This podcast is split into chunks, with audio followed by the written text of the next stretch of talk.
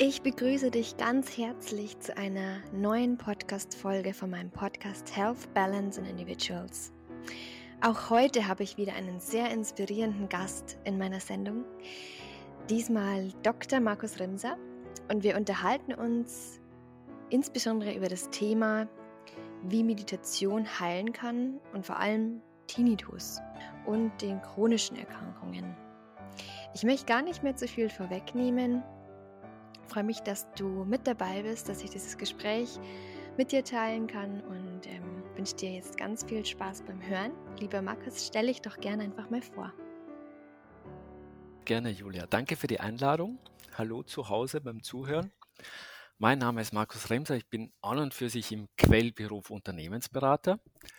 Und wie das Leben und das Schicksal halt so spielt, hat es mir vor 15 Jahren nach Frankreich verschlagen und bin dort in einem buddhistischen Kloster gelandet, in Plum Village. Das ist das Stammkloster von Thich Nhat Hanh.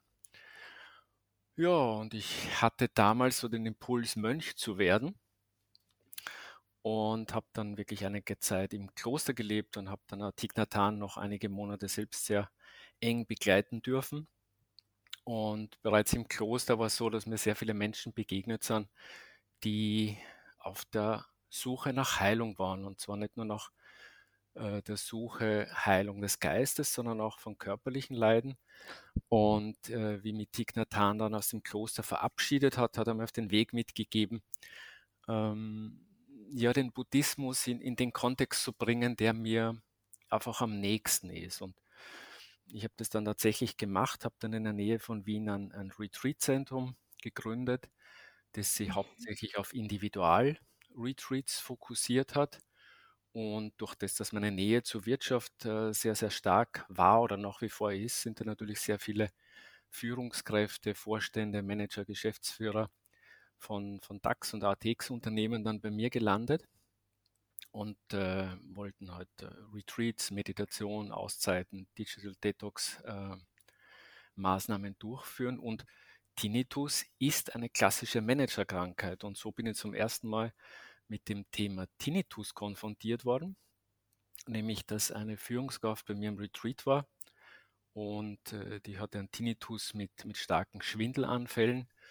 Und das Spannende war, nach drei Tagen Retreat haben wir ein Einzelgespräch geführt und er sagt plötzlich völlig überrascht und entzaubert zu mir, Markus, mein Tinnitus ist weg. Mhm ich habe das so spannend gefunden, dass durch das Lenken von Aufmerksamkeit, also klassisches Achtsamkeitstraining und die Verschiebung des Fokus weg vom, vom Hören hin in Richtung Körper zum Beispiel, dass das beim Tinnitus scheinbar sehr, sehr heilsam ist. Und dann habe ich mich auf die Suche begeben, ob es da Konzepte und Ideen gibt und habe dann in Amerika einen Ansatz gefunden, der heißt uh, Mindfulness-Based Tinnitus and Stress Reduction also angelehnt an John Kabat-Zins äh, MBSR-Schulung. Mhm. Und dieses Konzept von äh, Jennifer Ganz habe ich dann äh, nach Europa gebracht, habe es dann da ausprobiert, weiter verfeinert, in einigen Punkten abgeändert. Und jetzt biete ich das unter dem Mindfulness-Based Tinnitus Reduction Training an. Und mhm. Äh, wir haben da sehr, sehr interessante und sehr, äh, ja, sehr positiv stimmende Ergebnisse ja, das war so im Kurzen mein Weg.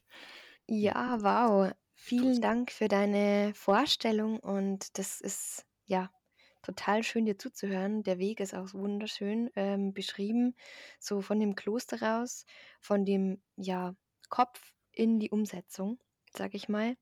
Du mhm. hast die Idee gehabt und hast es dann tatsächlich auch umgesetzt in ein Retreat Center. Mhm. Sehr, sehr schön. Und ähm, ja, heute Machst du auch im Bereich Digitalen einiges, habe ich gesehen. Also gibst du auch Online-Kurse? Ja, mir ist es jetzt fast peinlich, weil, weil ich ja technische Probleme am Anfang des Podcasts hast, hatte, das zu sagen. Äh, es ist der, der Weg ins Digitale ist eigentlich erst vor einem Jahr durch, durch Unkenzurufe von außen gekommen. Warum magst du nichts äh, im digitalen Bereich? Du erreichst doch viel mehr Menschen und ich war da immer sehr skeptisch und, und äh, ja, dieser Verantwortung, dieses Sendungsbewusstseins. Also ähm, wenn ich Thich Nhat Hanh immer so im, im von mir nur vom geistigen Auge habe, der, der hat recht wenig gesprochen, aber das wenige war wirklich auf den Punkt und präzise. Mhm. Ähm, die sozialen Medien scheinen da oft genau das Gegenteil zu sein. Mhm. Und deshalb war es für mich so äh, durchaus eine Hürde, äh, hier auch vertreten zu sein und, und habe noch immer sehr, sehr viel Respekt davor. Aber äh, den Tinnitus gibt es, den Tinnitus-Kurs gibt es äh, als in digitaler Version, als Videokurs online zu buchen. Mhm. Und das finde ich deshalb für den Kunden oder für den Betroffenen einfach leichter, weil man einfach 24 Stunden, sieben Tage die Woche zugreifen kann drauf, mhm. keine persönliche Unterstützung hat. Und ich höre das immer wieder von, von Patienten, die sagen, naja, das ist aus einem akuten Tinnitus und eigentlich sagt man, ja, du musst innerhalb von ein paar Tagen äh, mit Infusionen intervenieren, weil sonst äh, ist die Wahrscheinlichkeit, dass du ihn wegkriegst, relativ gering und er wird chronisch. Und wenn du dann mhm. aber zu einem HNO-Arzt gehen möchtest, hast du monatelange Wartezeiten. Ja. Und teilweise auch keine Unterstützung. Und wenn dir der Tinnitus ereilt und du nicht vorbereitet bist, äh, dann hebelt es manche auch psychisch aus weil das einfach so störend und so belästigend und so, so verängstigender ist, ähm, dass da eigentlich rasche Hilfe nötig wäre. Und es ist ja die Rückmeldung der Kursteilnehmer, dass sie sagen, äh, es ist einfach schön, wenn man jederzeit, egal ob, ob 3 Uhr in der Früh äh, oder 5 äh, Uhr morgens, in den Videokurs reingehen kann und man hat jemanden, der mit einem spricht und der einem bestimmte ja, einfach die Hoffnung wiedergibt und einfach Tools zeigt, wie man jetzt in dieser konkreten Situation intervenieren kann. Also so gesehen ein großer Vorteil, die Digitalisierung für mich eine große Hürde. Also ich bin doch schon eine Spur zu alt, glaube ich, für diese technischen Details.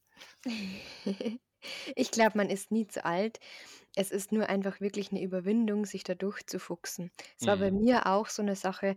Ich hatte das mit dem Podcast schon lange im Kopf Mhm. Aber dass ich mich tatsächlich damit mehr auseinandersetze, mich beschäftige und, sagen wir mal, mich durchzuwurschteln, wie das funktioniert Mhm. mit dem Schnitt und der Aufnahme, ist ja doch einiges dahinter, Ja. hinter so einer halbstündigen Aufnahme zum Beispiel.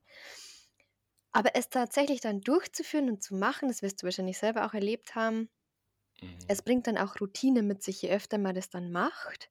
Und dann kommt auch langsam der Spaß hinterm Ganzen. Es ist nicht mehr so so dieses diese dieser Respekt davor. Ja, sehe ich genauso. Die überfordert halt manchmal die Komplexität, weil, äh, du hast ja dann nicht nur deinen Inhalt, für den du zu sorgen hast, sondern plötzlich musst du dich kümmern um Video, um Audiotechnik, Mhm. um Beleuchtungstechnik, dann dann hast du aber das Produkt erst erschaffen, aber noch keinen Kanal. Mhm du dich damit auseinandersetzen, wo wird es beworben, wie wird es beworben und das Ganze kriegt Absolut. eine Dimension, die spannend ist, sagen wir so. Ja, genau. Und mehr Zeit frisst als gedacht. genau. Ja. Ähm, ja, weil du jetzt gesagt hast, man muss sehr schnell handeln, wenn man eben in den Tinnitus gerät oder wenn es einen ereilt. Ähm, ist es so, also rein jetzt persönliches Interesse ist mir gerade gekommen. Die Frage, ist es so, dass man unterscheiden kann zwischen diesen unheilbaren Tinnitusarten und dem heilbaren Tinnitus? Also meines Wissens gibt es keinen unheilbaren Tinnitus. Also ich, ich finde keine Studie, die das belegen würde. Und das, mhm. das macht ja durchaus Sinn, hier nicht zu forschen, weil wen interessiert es schon, äh, wer nach 30 Jahren jetzt noch Tinnitus hat das, wo man die Forschung eigentlich hinfokussiert, sind die ersten Monate bis Jahre. Und da ist es bei weitem nicht so, dass man von, von unheilbar sprechen kann. Also äh, wir haben ja viele Tinnitusarten, wo keine Ursache gefunden wird. Da sehe ich persönlich zwar die größte Herausforderung, aber trotzdem das meiste Potenzial. Dort, wo es sicher schwieriger wird, ähm, ist dort, wo wo einfach ähm, Hörbeeinträchtigungen passiert sind durch Knalltraumata mhm. oder durch ähm, Hörminderungen, teilweise altersbedingte Schwerhörigkeit. Aber auch hier kann man ganz gut äh, intervenieren über die audiotechnische Unterstützung, also Hörakustiker. Die mhm. Frage ist halt immer wieder, wie definiert man jetzt beim Tinnitus Heilung? Das ist, das ist wahrscheinlich eines der Hauptmissverständnisse, ähm, finde ich. Also ich glaube, jeder, der sehr schwer vom Tinnitus betroffen ist, wird zustimmen, wenn du die Tinnitusbelastung für dich um 70, 80 Prozent reduzieren kannst, ist das ein Heil Heilungserfolg. Mhm. Wenn wir jetzt Heilung ansetzen, der Tinnitus verschwindet komplett, ähm, dann schauen die Zahlen natürlich anders aus und, und auch die Studienergebnisse, weil ich habe sehr, sehr viele Klienten zum Beispiel, die haben Tinnitus seit 20, 30 Jahren. Ähm, jetzt muss man natürlich sagen, das Gehirn kann immer umlernen. Die Neuroplastizität im Gehirn ist gegeben. Das heißt, beim Tinnitus haben wir ein Phänomen, dass ähm, er im, im Gehirn entsteht und nicht zwangsläufig im Ohr. Das heißt, egal welche Ursache am Tinnitus gegeben ist, die Hörverarbeitung dieses Reiz oder diese Fehlverarbeitung, die findet im Gehirn statt. Mhm. Und das ist vergleichbar, deshalb sagen auch viele, das ist ähnlich wie der Phantomschmerz, wo halt Gliedmaßen abgetrennt wurden und trotzdem das Gehirn Schmerzempfindungen in der nicht mehr vorhandenen Region halt signalisiert. Und diese Fehlverarbeitung, diese fehlverarbeitende Neuroplastizität, die kann wieder verlernt werden. Also das ist überhaupt kein Problem neurowissenschaftlich gesehen. Mhm. Ähm, das Problem ist der Weg dorthin und wie gestalte ich ihn. Und habe auch die Möglichkeit, ähm, Tools zu lernen, um mein Gehirn wieder zurückzutrainieren und die Hörfilter wieder zu desensibilisieren. Das mhm. ist eigentlich so das Hauptthema. Deshalb bin ich immer sehr vorsichtig mit, ähm, was ist schon heil, also was ist schon Heilsversprechen und was nicht unheilbar. Es gibt Krebsarten, die, die un, als unheilbar gelten. Also ich nehme jetzt den Bauchspeicheldrüsenkrebs zum Beispiel her. Und ich, ich kenne persönlich jetzt schon zwei Personen, die geheilt wurden davon. Also mhm. die Frage der Heilung ist immer aus einer bestimmten Perspektive zu sehen. Und es, es hilft einem Betroffenen auch nichts, sich im Vorfeld äh, mit solchen Statistiken auseinanderzusetzen, Mhm. weil es gibt, wie gesagt, kein Beschwerdebild, was wirklich so individuell ist wie der Tinnitus. Und so gesehen ist einer der häufigsten Ratschläge, die man eigentlich geben kann, äh, google nicht zu viel. Wenn du Tinnitus zum ersten Mal wahrnimmst, lass dich nicht verrückt machen, bleib ruhig, das ist immer das Wichtigste und such nach guten Lösungen. Danke dir. Ja, das bringt mich eigentlich auch direkt zur nächsten Frage. Wie ist es denn, ähm, konkret äh, deiner Meinung nach? Also ich beschäftige mich immer mal wieder mit dem Dr. Joe Dispenza und da wird ja immer wieder wiederholt, dass allein schon die Diagnosestellung entscheidend ist über den Heilverlauf des Ganzen. Also wenn du jetzt einen Arzt hast, der schwarz malt und sagt, du hast Tinnitus und du wirst den Rest deines Lebens davon betroffen sein, Punkt aus Ende Amen, oder du hast einen Arzt, der super motivierend ist und sagt, das ist jetzt so passiert, aber wir werden jetzt alles daran versuchen, um dich zu heilen. Ähm, ist die Wahrscheinlichkeit viel höher, dass man rauskommt aus diesem ganzen Thema, wie wenn man jetzt sozusagen von einer Autoritätsperson, sage ich mal in Anführungsstrichen, also von einem Gott in Weiß, einfach gesagt bekommt, das ist jetzt so bis ans Ende deiner Tage. Grundsätzlich, also ich bin immer ein Befürworter von, die Verantwortung liegt bei mir. Mhm. Das heißt, ähm, wenn es Experten gibt, ich habe die Corona-Zeit für, für ein perfektes Beispiel dafür äh, gefunden. Da gibt es ja Experten und die, die haben natürlich Meinungen. Äh, ich selbst bin wissenschaftlich ausgebildet, so gesehen, für mich ist äh, Wissenschaft immer der letzte Stand des Irrtums. Hm. Und ähm, so gesehen ist es schon Eigenverantwortung, wie man auf, ich sage mal, Rückmeldungen von außen reagiert. Das heißt, äh, Spencer hat sicher recht, es macht etwas, ähm, aber wir sind ja nicht nur Empfänger und, und, und nicht Opfer, sondern wir, wir haben ja auch Schöpferinstanz in uns. Und es hat ja jeder die Möglichkeit, ähm, nach Lösungen zu suchen. Bei mir ist es ja eigentlich ähnlich passiert. Ich habe mit dem Tinnitus bis vor, ich sage mal, eineinhalb Jahren gar nichts zu tun gehabt und habe es aber geschafft, mich in sechs Monaten äh, so tief einzulesen, ähm, dass ich mittlerweile ein ganz gutes Wissen und Wissensbasis darüber habe. Äh, und es ist alles googlebar. Also es ist googlebar, welche Therapieformen gibt es. Es ist googlebar, in welchen Phasen des Tinnitusverlaufs, welche Therapieansätze am besten funktionieren. Also Mhm. da möchte ich schon immer an die, an die Eigenverantwortung der Betroffenen appellieren. Aber Mhm. natürlich ist es so, ich höre das von acht von zehn Patienten äh, der Videokurse, dass sie zwei Dinge hören von HNOs. Das erste ist, äh, da gibt es keine Heilung. Und das zweite ist, da musst du damit abfinden. Hm. Und ich entgegne dann immer, dass ich sage, äh, zeig mir die Studie, die behauptet, es gibt keine Heilung. Weil wir haben, äh, es, es ist mittlerweile zu jeder Therapieform gibt es Studien, ob dieses Ginkgo Extrakt ist, ob das Pinienrindenextrakt ist, ob das Summtherapie ist, ob das Klangtherapie ist, ob das kognitive Verhaltenstherapie ist, ob das Neurotriggergeräte sind, ob das technische Unterstützungen sind, äh, ob das dieser Mindfulness-Based Tinnitus Reduction Ansatz ist. Es gibt überall Studien dazu.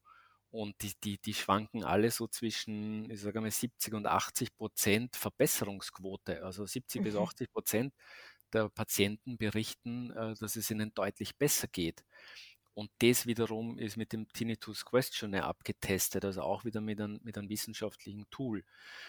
Also äh, würde es mich wirklich sehr, sehr interessieren, wie man als Facharzt auf die Idee kommt zu sagen, da gibt es keine Heilung. Das ist einmal ein Aspekt, aber da würden wir in Systemkritik an Ausbildungen ähm, ankern ich ja immer wieder, äh, dass Tinnitus nicht wirklich im Studium jetzt bei HNO-Ärzten äh, therapeutisch als Hauptthema vorkommt. So Mhm. gesehen kann man jetzt der Schuld zuweisen, aber wie gesagt, ich bin der Meinung, es ist alles selbst erfahrbar, erarbeitbar, googelbar. Äh, das, was mehr ärgert, ist die Aussage, da müssen Sie sich damit abfinden, Mhm. weil ähm, ich der Meinung bin, es wäre schon Verantwortung, dass man dazu sagt, wie denn das stattfinden könnte. Also wenn ich sage, du musst dich damit abfinden ähm, und jemand trifft etwas wie eine Welle, wie ein Tsunami und der Tinnitus kommt äh, von einem Moment auf den anderen und überrollt, ähm, dann ist mir die Aussage einfach zu wenig ja, substanziell. Äh, dann wäre es gut zu sagen, okay, mit welchen Tools könnte man denn ähm, mit dem Tinnitus umgehen lernen, die Bewältigung starten. Und da, da hapert es aus meiner Sicht eigentlich am, am ehesten. Also Mhm. so kann ich die, die Aussage von, von Joe Dispenza durchaus bestätigen, aber auf der anderen Seite, wenn du leidest, dann musst du auch sowas wie, wie einen Heilwillen äh, erzeugen. Und da gibt es ja Studien dazu bei Mhm. Tinnitus-Patienten, dass eben genau diese Heilerwartung, also wenn die nach draußen projiziert wird, dann sinkt die Wahrscheinlichkeit, dass du den Tinnitus gut bewältigen kannst, rapide äh, nach unten. Also da reden wir von 70, 80 Prozent, dass die Heilungswahrscheinlichkeit fällt, wenn du sagst, andere sind dafür verantwortlich, mich zu heilen.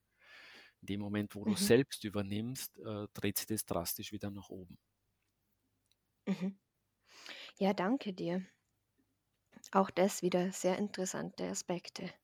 Also auf jeden Fall dieses Verlassen dieser Opferrolle, auch wieder in, sagen wir mal, einer auswegslosen Situation als Patient, wenn man das jetzt gesagt bekommt, das ist ja schon niederschmetternd so quasi, ähm, hm, du bist quasi machtlos ausgesetzt gegen die Krankheit, dass man auch darin wieder diesen Handlungsspielraum erkennt. Mhm.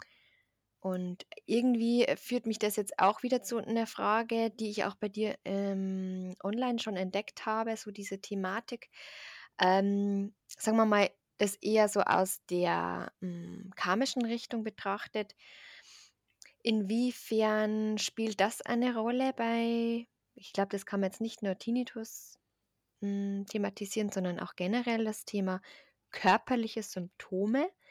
Es möchte ja auch zum Teil durch so ein Symptom uns etwas deutlich gemacht werden. Ein Fehlverhalten, sei es einfach über zu lange Zeit chronischen Stress oder Belastung des Körpers und der Körper möchte damit in letzter Instanz auf sich aufmerksam machen.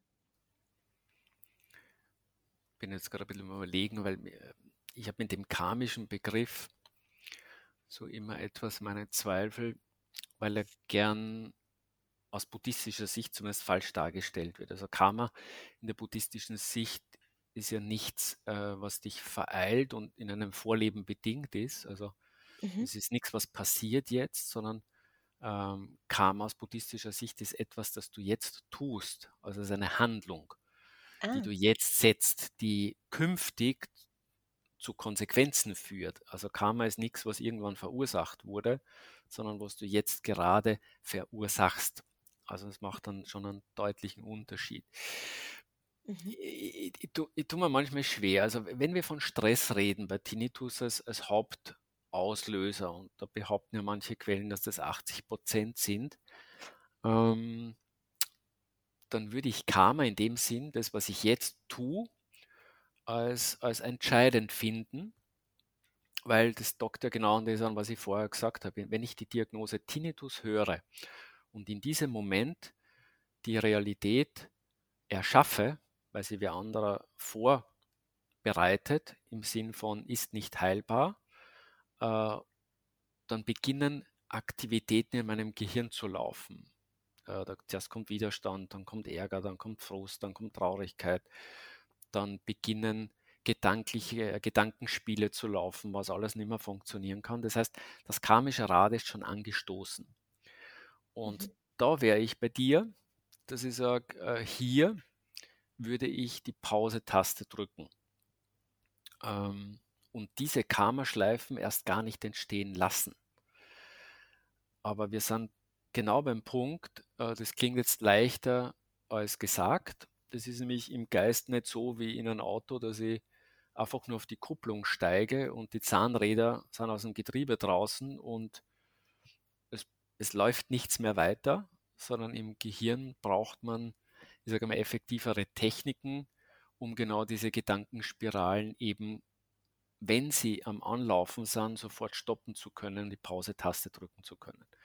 Mhm. Und das ist ja das, was ich vorher gesagt habe, das wird leider beim, gerade bei Tinnitus oder bei vielen anderen Erkrankungen nicht vermittelt. Und äh, wir wissen aus der Psychoneuroimmunologie mittlerweile, äh, dass die Psyche massiven Einfluss auf den Immunstatus hat. Und das ist eigentlich für jede chronische Krankheit das Dümmste, das man machen kann. Betonung liegt jetzt wirklich auf dumm. Ähm, nämlich sich selbst weiter in Stress zu bringen und das Immunsystem nämlich vorsätzlich zwar nicht absichtlich, aber vorsätzlich in dem Wissen, dass es, dass es mir trotzdem schwieriger fällt oder schwieriger wird, äh, genau das Immunsystem dabei zu behindern, seine Arbeit zu tun. Mhm. Und deshalb ist es mir immer ein Anliegen, auch mit, mit, und da passt Achtsamkeit, finde ich einfach sehr, sehr gut rein, oder Meditation jetzt an sich in der buddhistischen Richtung, weil es eine Geistesschulung ist, eine Geistesschulung durch Achtsamkeit die Energie, die, die Aufmerksamkeit dorthin lenken zu lernen, was heilsam ist. Und wenn Stress eben unheilsam ist, dann äh, muss ich lernen, damit umzugehen. Das heißt natürlich auch, dass ich Verantwortung übernehme, dass ich Entscheidungen treffe. Und um Entscheidungen treffen zu können, brauche ich eine klare Sicht.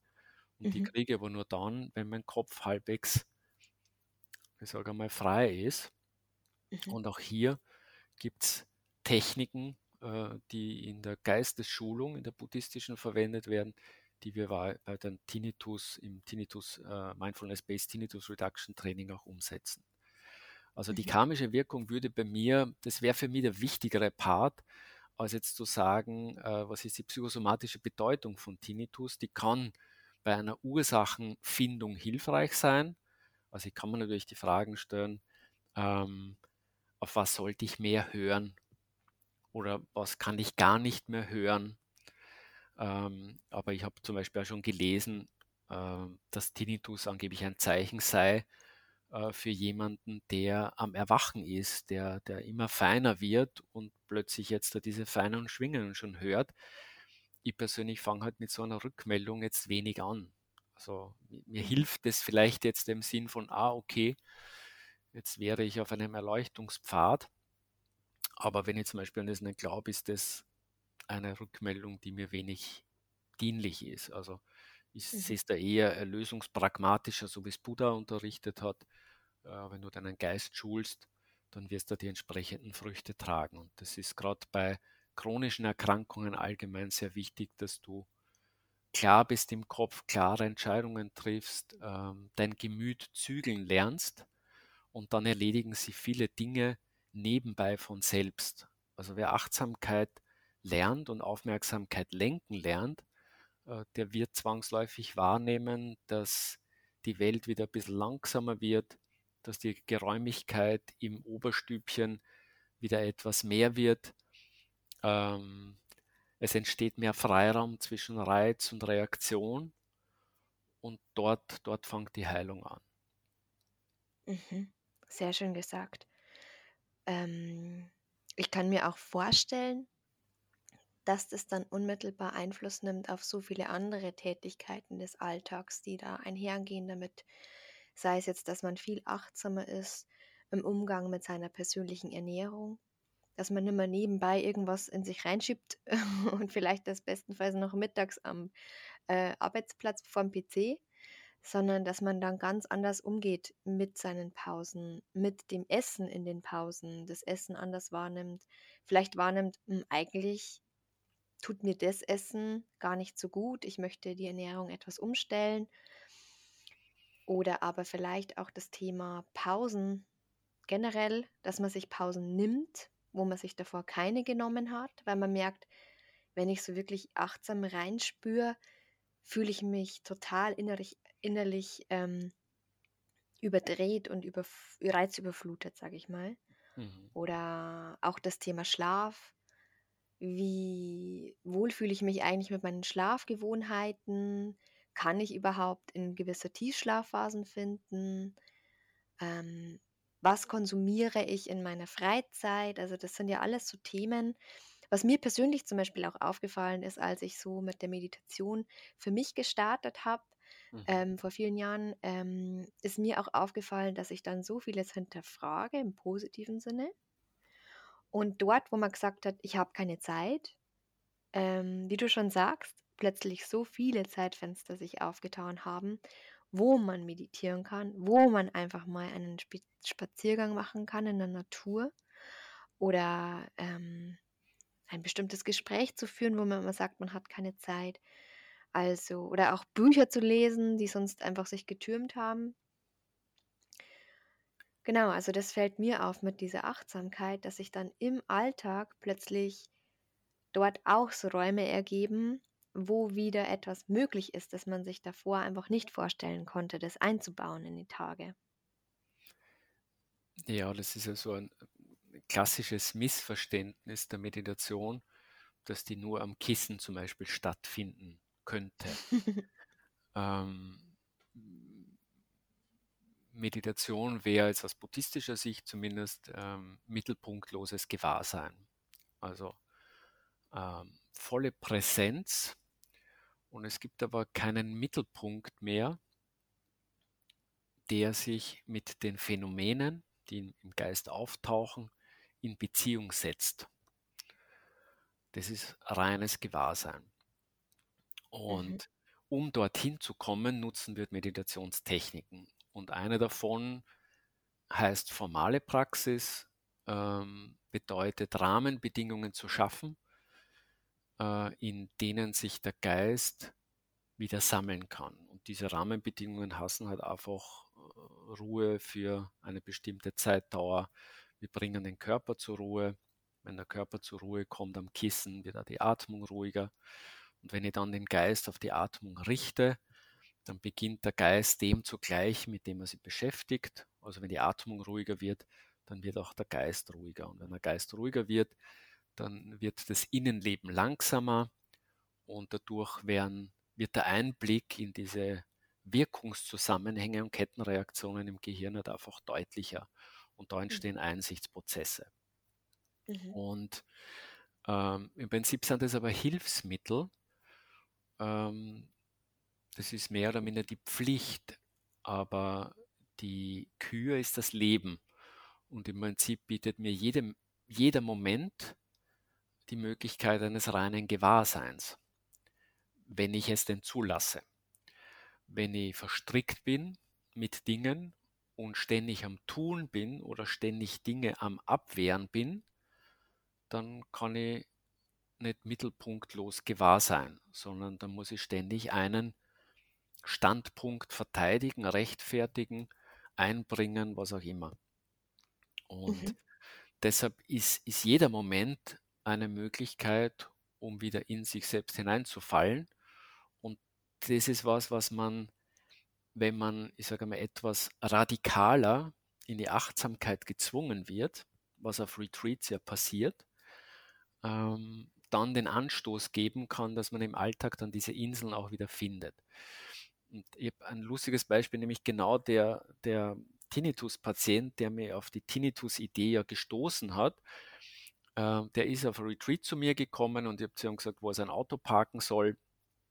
Und wir kennen uns schon länger und er fährt ins Carport und steigt aus dem Auto aus und wie er den Motor abschaltet und aussteigt, ähm, senkt sich das Auto um sechs oder sieben Zentimeter ab. Und ich sage so spaßhalber zu ihm, ja, da sieht man, wer die Reichen sind. Du hast, du hast natürlich ein Auto mit Luftfederung.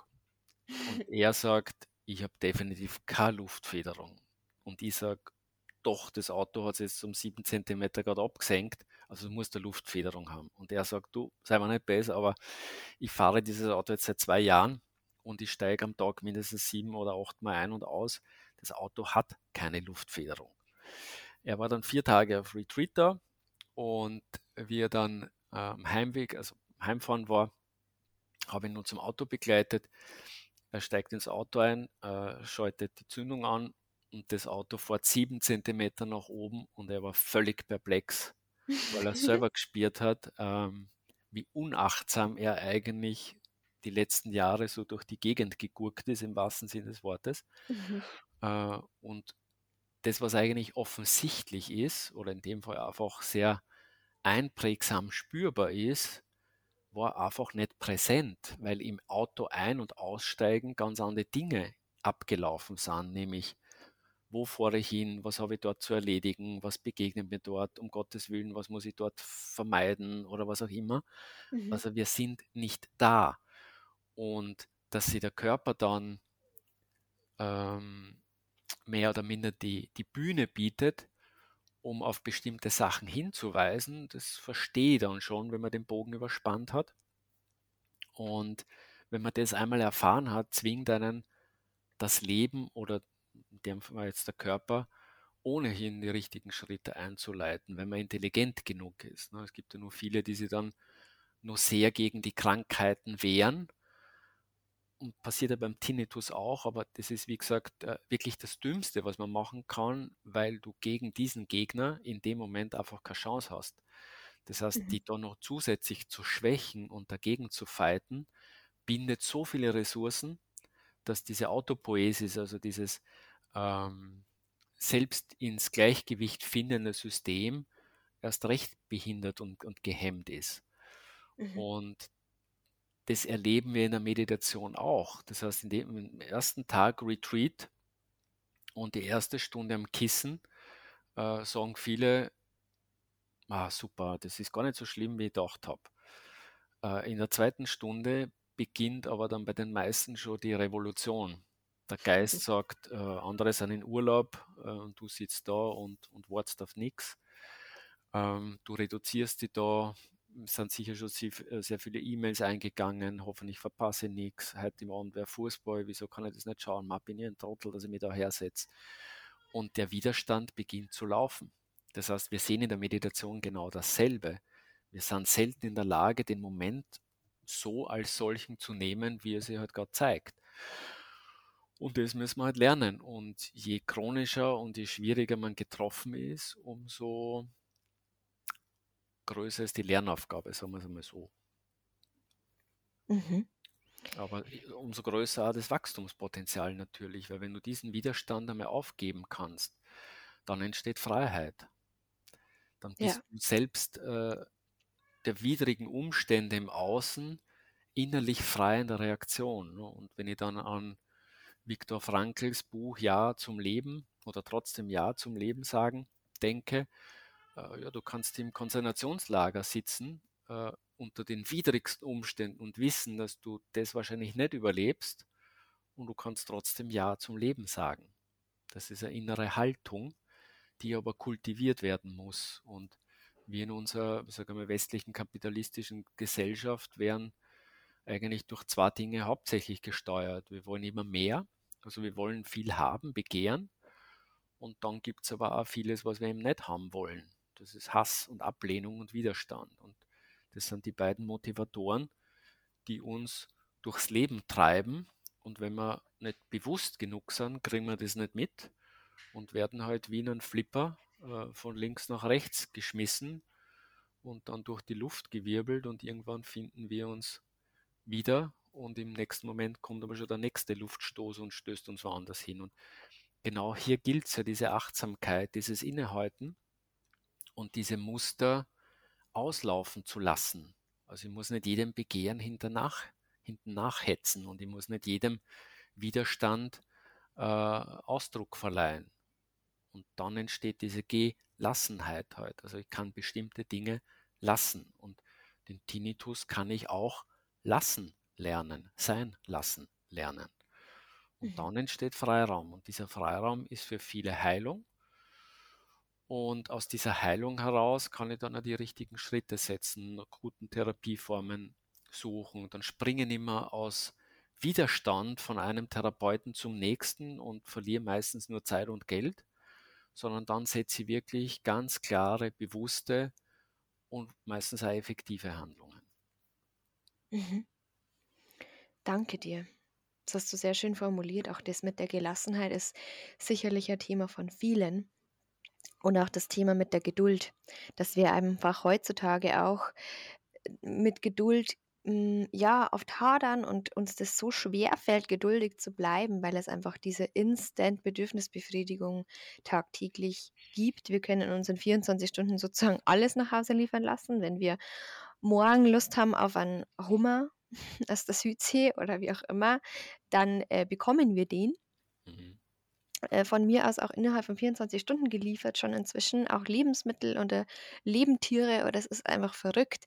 Es gibt also so quasi nichts mehr, was es nicht gibt, was wir uns erfüllen können. Ähm, und das macht uns dann auch zu wahnsinnig ungeduldigen Menschen, wenn es denn tatsächlich auch mal die Natur ist, die uns bestimmte Dinge einfach mal verwehrt oder uns warten lässt auf bestimmte Dinge. Ja, wobei gern die die Wertung aus den Dingen nehmen würde, weil aus der Sicht des Buddha ist ähm, der Wunsch, eine halbe Stunde am Tag für sich selbst allein meditieren zu wollen, auch Begehren. Mhm.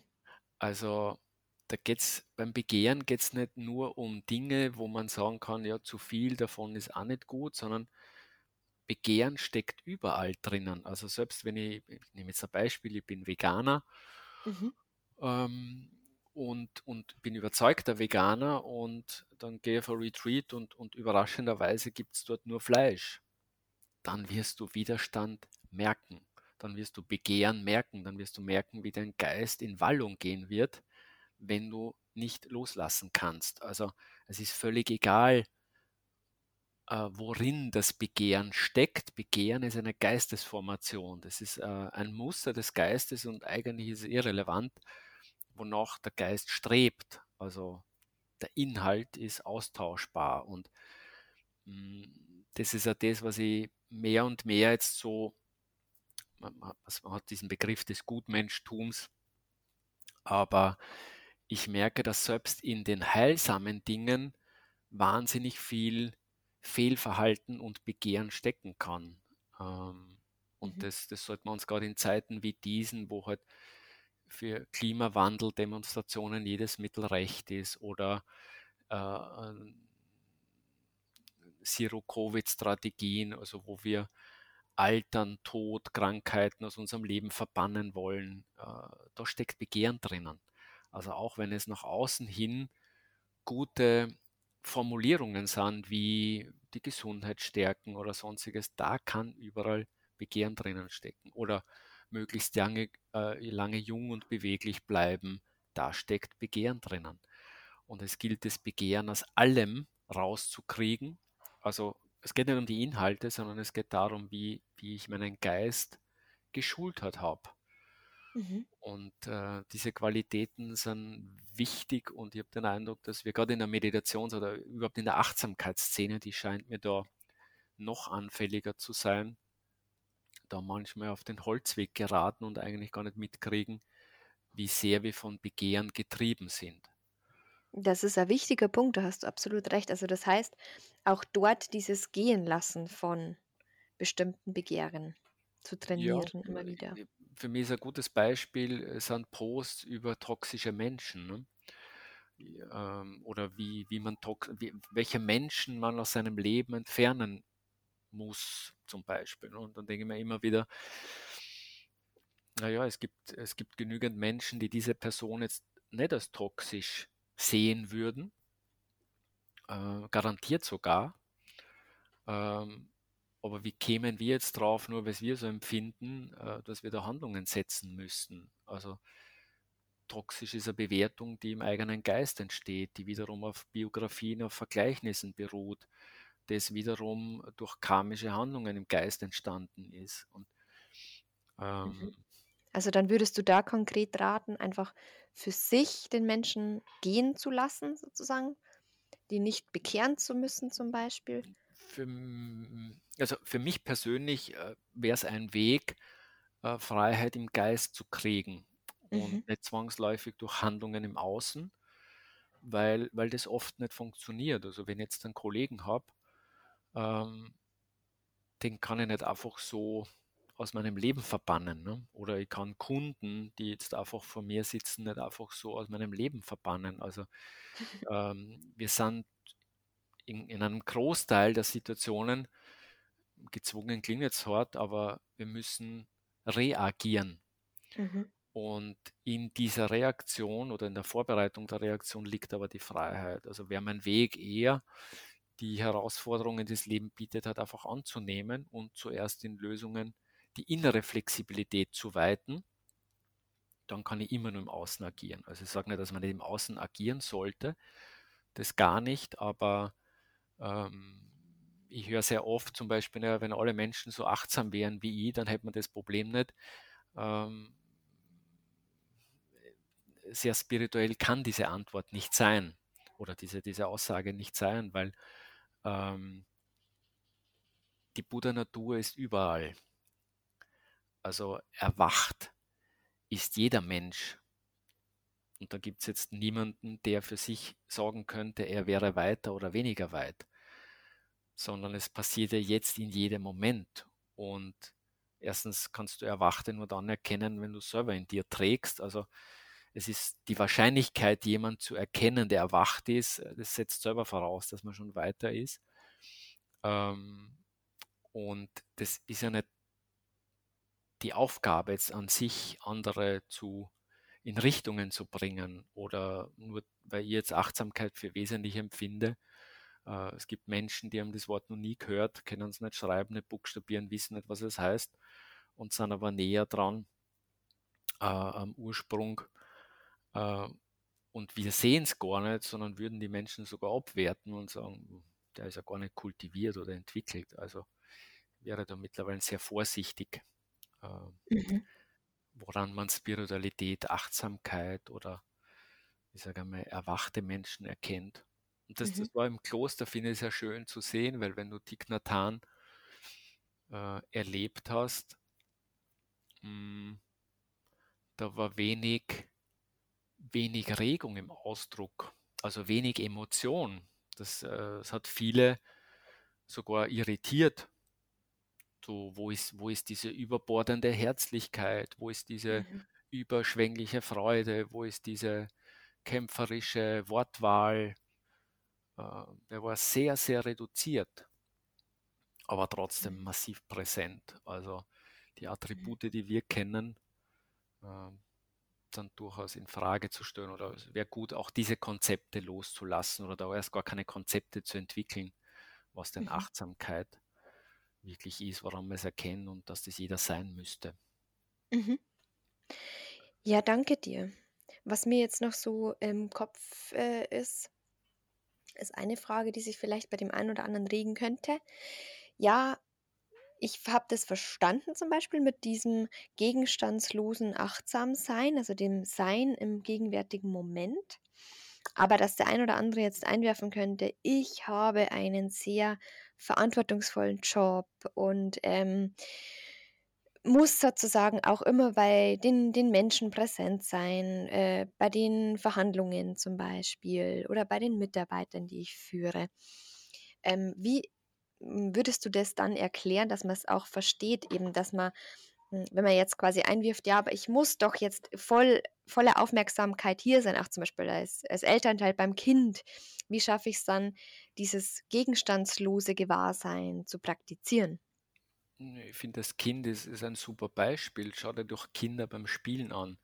Die sind höchst präsent Mhm. und man hat nicht den Eindruck, dass, die, dass sie die irgendwie nur anstrengen.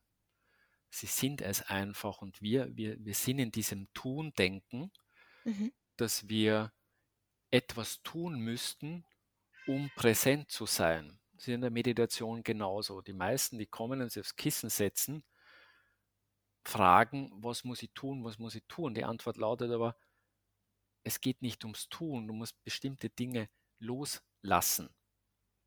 Der Geist sammelt sich von selbst und die Präsenz ist an sich da, genauso wie dieser erwachte Zustand an sich da ist. Das heißt, die volle Power in dir, die ist an sich da. Es ist ja genauso wie äh, manchmal den Eindruck, uns müsste man schon sagen, wie wir atmen müssen. Nur wenn man das in diversen Seminaren hört. Aber dein Organismus ist Gott sei Dank intelligent genug zu wissen, wie er atmen muss, weil wenn er auf dich warten müsste, bis er wisse, wie er atmen soll, dann warst du schon lang gestorben. Und es geht genau um dieses umgekehrte Denken, so dieses, ähm, was kann ich lassen, um, um so offen und präsent wie möglich zu sein. Das ist aber nicht im Widerspruch zu sehen mit, dass ich mich nicht vorbereite oder nicht eingestimmt bin oder nicht bestimmte Handlungen ganz bewusst und exakt setze. Aber ich nehme jetzt immer einen Fußballspieler her, äh, der ein bestimmtes Potenzial hat. Dieses Potenzial ruft er dann ab, wenn das Nervensystem die richtige Balance zwischen Anspannung und Entspannung hat. Äh, der Geist exakt dasselbe macht. Äh, es gibt die Flow-Forschung, die uns dann zeigt, äh, dass wir eigentlich dann die meiste Performance kriegen, wenn so wenig Anstrengung wie möglich ist, aber so viel, so viel Spannung wie nötig halt. Und das ist ein Bereich, den jeder für sich selbst individuell herausfinden muss. Und es braucht beides. Das eine, das absichtsvolle Tun, aber gleichzeitig auch dieses ganz gezielte Loslassen. Und das ist ein Prozess, der, der sehr intuitiv abläuft, äh, wo auch Begriffe nicht mehr funktionieren. Das merken wir in der Meditation, den, den Umgang mit dem inneren Geist. Ähm, der ist am Anfang noch sehr ruppig. Also am Anfang ist es so, so wie, wie halt, wie man störrische Kinder oft wo wegzerrt oder wohin schiebt. Aber irgendwann entsteht sowas wie eine Leichtigkeit in dem Tun, wenn ich es oft genug übe und im Üben dann die Konzepte, die ich zum Üben braucht habe, schon langsam loslasse. Ich hoffe, Mhm. dass das jetzt nicht zu komplex äh, wirkt. Ähm, Mhm. aber ähm, wenn du etwas tust, Führungskräfte ist ein gutes Beispiel. Also wir haben ja diese VUCA-World, also diese, diese Welt, die sich ständig ändert, in Bewegung ist, mehrdeutig ist, unsicher ist, mörderkomplex ist, die eigentlich niemand durchschauen mehr kann. Also wenn du das modellieren möchtest, hast du Variablen von 4, 5, 6, 700 Einflussfaktoren. Das ist mit menschlicher ähm, oder ich sage mal mit verstandesgemäßer Kompetenz nicht mehr zum Checken. Und da braucht es aber jemand, der ruhig, besonnen ist, einerseits diese Klarheit in den Zahlen hat, aber dieses Gespür für den richtigen Zeitpunkt und für die richtige Handlung. Mhm. Und dieses Gespür kannst du nimmer an Unis lernen. Das ist auch nicht möglich. Du kannst es durch Erfahrung lernen, also durch Fehler, aber auch durch Loslassen. Und das merken wir in der Meditation, also die Führungskräfte, die ich kenne, die, die meditieren, die sind so klar, die sind so präsent und du erkennst sie daran, dass sie je schwieriger die Situationen wären, umso ruhiger werden sie. Und mhm. das ist aber eine, eine Errungenschaft, die, die wir über Geistesschulung kultivieren müssen. Weil warum bin ich denn hektisch in Krisenzeiten? Weil mein Geist hektisch ist. Wenn, wenn im Kopf der Kopf immer größer und schwerer wird, es immer mehr herumschwirrt, dann ist klar, dass keine klaren Botschaften rauskommen. Und dann stelle ich mich heute vor die Pressekonferenz, sage einen Satz und morgen stelle ich mich hin und sage genau das Gegenteil. Und das ist aber ein Zeichen davon, dass jemand äh, halt hin und her getrieben ist von Meinungen, Ansichten und so weiter. Und ich, ich sehe es tagtäglich, dass man es lernen kann. Ähm, es ist aber nichts, was man durch Tun lernen kann, sondern indem man den Geist einfach auf Knopfdruck in sich selbst hineinfallen lassen kann und sammeln lassen kann.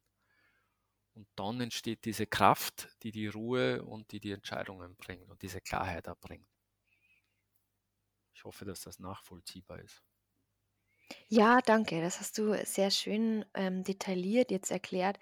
Also ich habe es auf jeden Fall nachvollziehen können, ähm, dass es nicht tatsächlich um dieses ähm, abwesende, hm, Meditierende geht, äh, so was ja oftmal oftmals auch verwechselt wird, dass dann heißt: „Ja, der ist ja total vergeistigt, der schwebt ja sonst wo, der ist realitätsfremd“, sondern dass es tatsächlich um dieses angewandte Achtsamkeitsleben geht oder das, äh, Praktizieren der Achtsamkeit, was ich ja zum Beispiel auch meinen Yogis im Yogaunterricht mitgebe. Dass es, ähm, viel mehr um das Yoga im gelebten Alltag geht sozusagen von der Matte in den Alltag, wie dass man die perfektesten Asanas hinlegt, sondern dass man durch die Asanas auf der Matte beispielsweise oder auch der Schlussentspannung und der Wahrnehmung des Körpers dann ähm, immer wieder mal eben im Alltag dann bestimmte Situationen als Aha-Momente erlebt oder aber auch zum Beispiel, wenn man bei Balanceübungen immer wieder rausfällt, dass man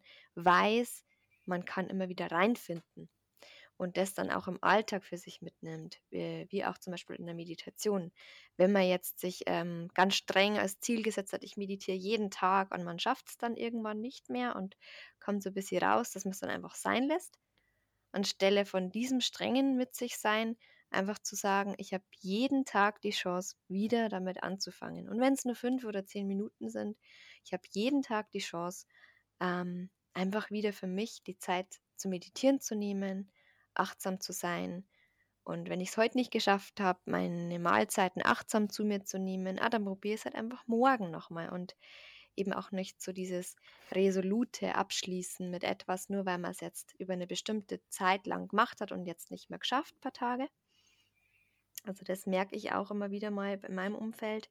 Ich finde das ein gutes Beispiel, weil ja. ähm, das Problem, das du beschreibst, entsteht ja nur, deshalb, weil der Geist entweder in der Vergangenheit oder in der Zukunft ist. Mhm. Im Jetzt existiert dieses Problem nicht, weil jetzt ist jetzt. Das hm. heißt, im Jetzt ist ja, jetzt habe ich eine Woche lang nicht praktiziert, irrelevant. Mhm. Weil jetzt wäre die Chance, ich nehme jetzt das Beispiel mit dem Asana, ähm, ein Asana zu machen oder eine, ich bin kein Yogi, wie man wahrscheinlich an meiner Sprache hört, aber ich nehme jetzt eine, eine mhm. Haltung an. Ne? Ja. Jetzt mache ich eine Haltung und merke, oh, die Sehne leistet mehr Widerstand. Selbst das ist jetzt schon ein, ein begriffliches Konstrukt. Ne? Also wenn ich rein im Spüren bliebe, äh, kann kein Problem entstehen. Aber in dem Moment, wo sich der Kopf dazu schaltet und vergleicht, gestern oder vor einer Woche war es ja besser, da bin ich schon viel weiter gekommen. Ähm, siehst, das ist wieder, weil du jetzt eine Woche lang faul warst und nichts getan hast. Also es ist ja der Geist, der ständig Verwirrung reinbringt mhm. und die Übung als solche gar nicht sein lässt. Und mhm. das jetzt wieder übertragen auf, auf Krisensituationen in Personen, bei Krankheiten, bei Unternehmen, genau dieses Denken in was werden meine Wähler sagen, wenn? Oder äh, wie wirkt sich das auf meinen Bonus aus, wenn ich das jetzt tue? Oder was denkt mein Partner, wenn? Ähm, führt er dazu, dass ich nicht jetzt bin, dass ich nicht da bin und gar nicht den Zugriff auf alle Informationen habe, weil ich ja eigentlich auf meiner Festplatte mit was anderem beschäftigt bin. Das nur dazu selten heilsam ist, weil ich bin ja damit beschäftigt mit Sorgen, Grübeln, mir Gedanken machen, was der Worst Case wäre. Und hm. dass mir in so einem Moment das Asana vielleicht verrutscht und die mir eine Dehnung, äh, eine Überdehnung zuziehe, ist eigentlich relativ klar. Also das ist ja spannend, wenn man sich anschaut, wie viele, wie viele Freizeitunfälle, dass das so nach oben geht. Es geht durch die Decke, was mir aber nicht wundert, wenn ich im Multitasking bin. Ich bin ja nicht beim Scooterfahren oder beim Skifahren, sondern ich bin gedanklich schon wieder bei der nächsten Abfahrt. Und dass ich dann äh, mit meinem Körper und mit meinem Geist nicht im Balance im Jetzt bin, ist doch völlig klar. Mhm. Und das würde überhaupt nicht passieren, wenn ich da wäre. Genauso wie Müdigkeit. Also Müdigkeit erkennst du nicht, wenn du ständig das Stresslevel hochhältst. Wie denn auch? Cortisol ist ja ein Wachhormon. Cortisol pumpt ja deine Blutgefäße auf. Die Cortisol bereitet dir ja für Fight or Flight vor. Da ist mhm. Müdigkeit irrelevant, genauso wie Verdauung irrelevant. Das heißt, wir haben sie mit, mit, äh, mit den archaischsten Strukturen in unserem Körper-Geist-System äh, zu tun. Und das Potenzial kommt nur dann raus, wenn, wenn es fließen darf und nicht, wenn ständig getrieben, gehetzt, geschoben und gezerrt wird. Und unser mhm. Geist tut es aber ständig. Und deshalb bin ich so ein Fan ähm, der buddhistischen Geistesschulung, weil es gibt kein, für mich persönlich kein klareres Meditationsanleitungssystem, als es Buddha vermittelt hat. Ähm, nämlich auf den, auf den Geist gerichtet. Also wir, wir haben ja das Yoga an sich, aber die, die, das Yoga, das wir heute kennen, ist ja sehr unterschiedlich äh, zum Teil unterrichtet, wie es, Patanjali im, im Yoga Sutra geschrieben hat. Also wenn du das lest, dann hast du ja eine Anleitung für den Geist. Ne? Also wenn mhm. du heute zehn Personen fragst, was sie unter Yoga verstehen, dann werden zehn Personen Körperbewegungen sagen ne? oder Körperhaltungen. Und ähnlich ist es beim Tai Chi, Qigong, ähm, was auch immer. Und Buddha hat hier sehr klare Anweisungen für den Geist und, und auch sehr klare Beschreibungen, wie Geist halt tickt. Mhm. Und Einsicht in das zu bringen, ist das, was letztlich befreit. Dadurch hebt sich der Buddhismus von allen anderen spirituellen Traditionen ab, also im Hinduismus oder Christentum, die ja das alles nach außen delegieren. Ne? Die mhm. sagen, mhm. äh, da gibt es Götter und wenn dir die äh, wohlgesonnen sind, dann geht es für die weiter und wenn nicht, hast du da Pech gehabt, also musst du sie halt anbeten, anhimmeln und Bräuche durchführen, äh, damit es was wird. Ähm, das hast du schön beschrieben. Äh, beschreibt Buddha so. Also, ähm, und äh, Buddha wirft, wirft einen ganz radikal auf sich selbst zurück und eben genau auf, diese, auf diesen Karma-Punkt. Ne? Also dieses, du setzt jetzt Handlungen und mhm. prüfe ganz genau, welche Handlung du setzt. Und das beginnt ja nicht bei Worten, nicht bei Taten, sondern eigentlich bei der Absicht. Ne? Mhm. Und das kriege ich ja nur dann mit, wenn ich tatsächlich da bin. Also die Absichten kriegen wir selten bei uns selbst mit. Also wir hauen einfach das dritte Backel Chips rein, während wir Fußball Champions League äh, schauen. Also du wahrscheinlich nicht, aber äh, mancher Mann zumindest. Und das heißt, wir sind ja abgelenkt, wir sind nicht da. Also äh, mhm. diese, diese, dieser Graubereich, der zwischen Hunger und, und, und Appetit und, und Begehren liegt, den kriegen wir da gar nicht mit. Und mhm. das passiert uns dann in Beziehungen auch. Bin in Beziehung, ähm, weil ich nicht allein sein kann und den Schmerz nicht aushalte und den Schmerz auf die Seite drücken möchte. Da setze ich jetzt eine Handlung und die hat eine Konsequenz. Definitiv sogar. Nicht nur für mich, sondern für alle anderen auch. Ne? Und ja. in Unternehmen genauso. Treffe Entscheidungen oder Politiker treffe ich Entscheidungen nicht, weil sie unpopulär sind, dann hat das nicht nur Auswirkungen auf die nächste Wahl, sondern auf mehrere andere Bereiche auch, wie wir jetzt sehen.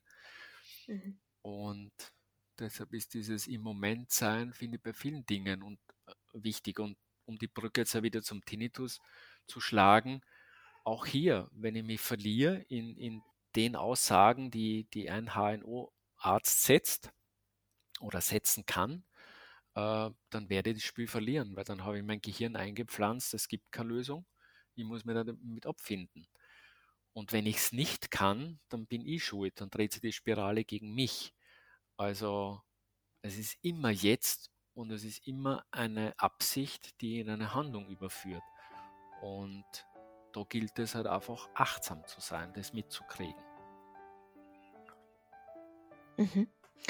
Ja, danke dir. Ich glaube, das war jetzt ein sehr runder ähm, Abschluss für das Gespräch heute, dass du nochmal den Tinnitus erwähnt hast.